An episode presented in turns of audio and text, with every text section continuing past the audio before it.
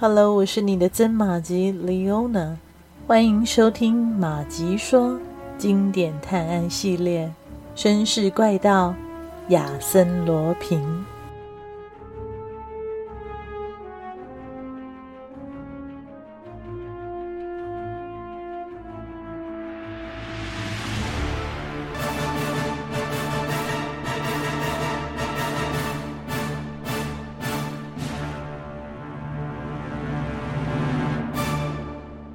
这一夜，贝尔瓦在康复中心的卧室里辗转难眠。昨晚目睹的情形使他有种压迫感。他觉得，在这一连串令人愤慨的事情中，他只能作为一个目击者，而不能采取任何行动。这令他难以忍受。更烦人的是，这些事情还没有结束。直觉告诉他，这对夫妻的离别。并没有使克拉丽稍稍的摆脱危险，而自己又无法预见，更不能消除所有的担忧。想到这些，贝尔瓦就更睡不着了。他起身下床，打开灯，在一个记事本上飞快地记录着所见到的事情，想理出个头绪来。六点钟，他去叫醒了亚邦，并把他带到自己的房间。拿着记事本对他说：“听着，想一想，进行推理、演绎，最后得出结论。我们所面临的情况是这样的，我概括的说一说啊。第一，有一个叫埃塞雷斯的银行家，表面上是绅士，实际上是个大无赖。他叛国，出卖同伙。今天上午十一点后，他会转入地下活动，因为到十二点，警察局就会采取行动的。”巴特里斯·贝尔瓦上尉喘了口气，又接着说：“第二，克拉丽妈妈，我还不太明白，她为什么要嫁给这个无赖呢？她分明是厌恶他的。为什么她对我的爱避之唯恐不及？只因为已经跟那个她所憎恨的男人结了婚吗？她和我都有半颗的紫金珠，这又是什么原因？还有其他的事情，一把生锈的钥匙。”一根红丝绳等等的，你明白我说的话吗，亚邦？天啊，你不可能明白的，因为连我自己都不明白啊！亚邦咧着嘴笑了。正如贝尔瓦所说的，他连大概的意思也没弄明白。不过他却愿意听贝尔瓦说。贝尔瓦放下了记事本，靠着壁炉，用手紧紧地抱着自己的头。他想了很多计划，却不知道该选择哪一个。是拨电话找那个叫格雷戈瓦的人呢，还是找警察局？需不需要回到雷诺瓦街去？克拉丽现在又怎么样了？他不知该如何去做。如果仅仅是行动，他会毫不犹豫地投入战斗。可是眼前的一连串事件，就像迷雾一般的。让人抓不着头绪，这令他很难决断。门外有人叫道：“上尉，您的电话。”贝尔瓦赶紧出去了。这么早，会是谁打来的呢？电话就在二楼的一间候客室旁边的洗衣房里。他进去后就把门关上了。喂，我是贝尔瓦上尉，请问是哪位啊？电话里传来的是另一个男人急促的声音，很陌生。啊，贝尔瓦上尉啊，你好，我害怕太晚了，还来得及。您收到钥匙和信了吗？你是谁呀？你收到钥匙和信了吗？那个人很坚持地问道。钥匙收到了，但信没看到什么信啊。贝尔瓦回答。没收到信，这太可怕了。那么你什么都不知道吗？贝尔瓦正想要问，电话里突然传出一声尖叫，然后就是一些断断续续的争吵声，再然后又是断断续续的话。太晚了，巴特里斯，是你吗？听着，紫金圆珠是是在我身上，项链啊！太晚了，我多么想。巴特里斯，克拉丽，巴特里斯。接着又是一声撕心裂肺的惨叫，然后是渐渐渐渐远去的喊叫声：“救命啊！救命啊！凶手！卑鄙的家伙！”那喊叫声越来越微弱，接下来就是一片寂静。随着轻微的响声，电话断了。贝尔瓦呆呆地站在那里，眼睛盯着窗外。院子里大楼上的大钟正好指向七点十九分。他茫然地放下话筒，弄不清刚才的一切究竟是梦是真。但呼叫声还在他耳边回响。他再次拿起话筒，大声叫道：“喂，喂，喂！”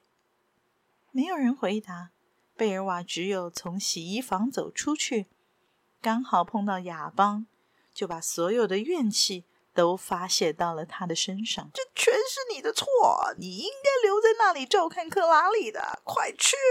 我我要去通知警察局。亚邦正往楼下跑，贝尔瓦又拦住他说：“啊，不不不，你还是留在这里啊！不对不对，不是在这里，是留在我身边。”说着，他却又把亚邦推开，自己回到洗衣房，在那里大步的走来走去，做着各种生气的动作。然而，慢慢的，他从混乱的思绪中理出了一条思路。虽然并没有任何证据说明雷诺瓦街公馆发生了惨案，但正如他预感的那样，悲剧还在继续，受害者可能。远远不只是克拉里一个人。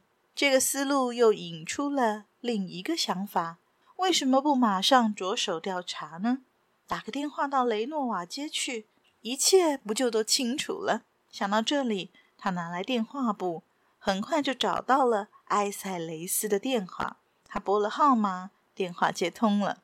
喂，一个声音问道：“您找哪位啊？”那是埃塞雷斯的声音。听起来没有任何异常，但贝尔瓦却有些震惊，因为昨夜发生的事让他认为，这种时刻埃塞雷斯应该在整理行装，准备逃跑才对。贝尔瓦也不知道自己该说什么，他想了想说：“是埃塞雷斯先生吗？”“是的，您是，我是野战医院康复中心的一个伤员。”“哦，你是贝尔瓦上尉吧？”贝尔瓦很吃惊，克拉丽的丈夫竟然认识他。他喃喃地说：“对，我就是贝尔瓦上尉。”“哦，正巧啊，上尉。”埃塞雷斯以高兴的语气说：“我刚刚打电话到康复中心找你。”“啊，刚才是您？”贝尔瓦巴特里斯惊讶地打断他的话：“是的，我想向您道谢。可是，可是……”贝尔瓦越来越惊慌失措，语无伦次。埃塞雷斯也有点吃惊地说：“是的，好像出了点问题，电话似乎被干扰了。这么说，您也听见了？听见什么？喊叫声啊！我感觉是喊叫声，但是听得不太清楚。我没听见，只听见有人找你接电话，而且很急。因为我不急，就把电话挂了。那您找我是为了什么？”哦，我听说昨晚有人劫持了我的妻子，是您救了她，因此我想拜访您，表达我的谢意。您看我们是不是约见面呢？在医院好吗？今天下午三点。贝尔瓦没有回答，他想不通，这个正受到逮捕威胁，并且准备逃跑的人，为什么如此大胆冷静？同时，他又是出于什么样的动机？打电话给自己呢？贝尔瓦的沉默并没有引起银行家的不安，他依然是彬彬有礼，显得非常自然。两人互相道了再见，结束了这段通话。尽管有很多的疑虑，贝尔瓦还是放心多了。他回到自己的房间，往床上一躺，睡了两个小时，然后又把亚邦叫起来。要他和自己一起前往雷诺瓦街。在路上，贝尔瓦告诉亚邦，克拉丽并没有受到威胁。那场围绕着几百万法郎的争斗，距离他很远。至于那个打电话给他的人，是一个陌生的朋友。那把钥匙是那人寄来的，似乎还有一封信，可惜被遗失了。那人所面临的情况一定是很紧急。当那人就要说出来的时候，却遭到了袭击。大概是那个人的一个同伙怕他泄露情况，杀人灭口吧。他们刚到帕西火车站的十字路口，就见到克拉丽在西蒙老头的陪同下从雷诺瓦街走出来。他们叫了一辆汽车，往野战医院方向开去。贝尔瓦和亚邦跟了上去。抵达医院门口时，时间正好是十一点。一切顺利啊，贝尔瓦想。埃塞雷斯可能走了，但克拉丽并没有因此改变他每天的生活作息。贝尔瓦和亚邦就近用了午餐，一点半左右才进到医院去。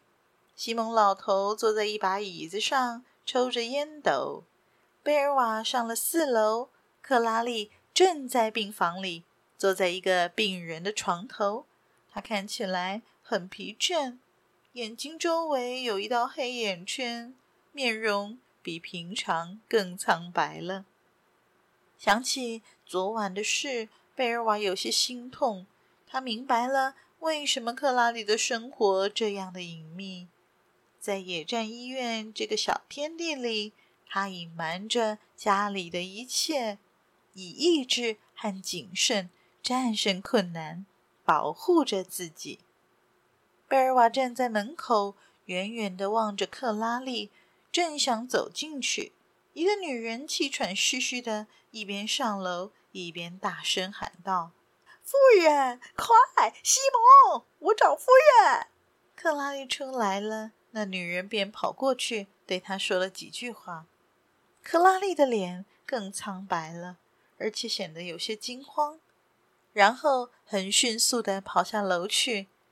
西蒙和那女人跟在后面。汽车夫人，那女人喘着气，急促地说：“我租的，快点啊，夫人！警察局长说。”贝尔瓦也下了楼，他不知道发生什么事，但那女人最后的一句话使他下定决心。他认定是上校的揭发引来了警察，也就是说，克拉丽面临的会是一连串的调查和询问。他绝不能袖手旁观，一定得赶去。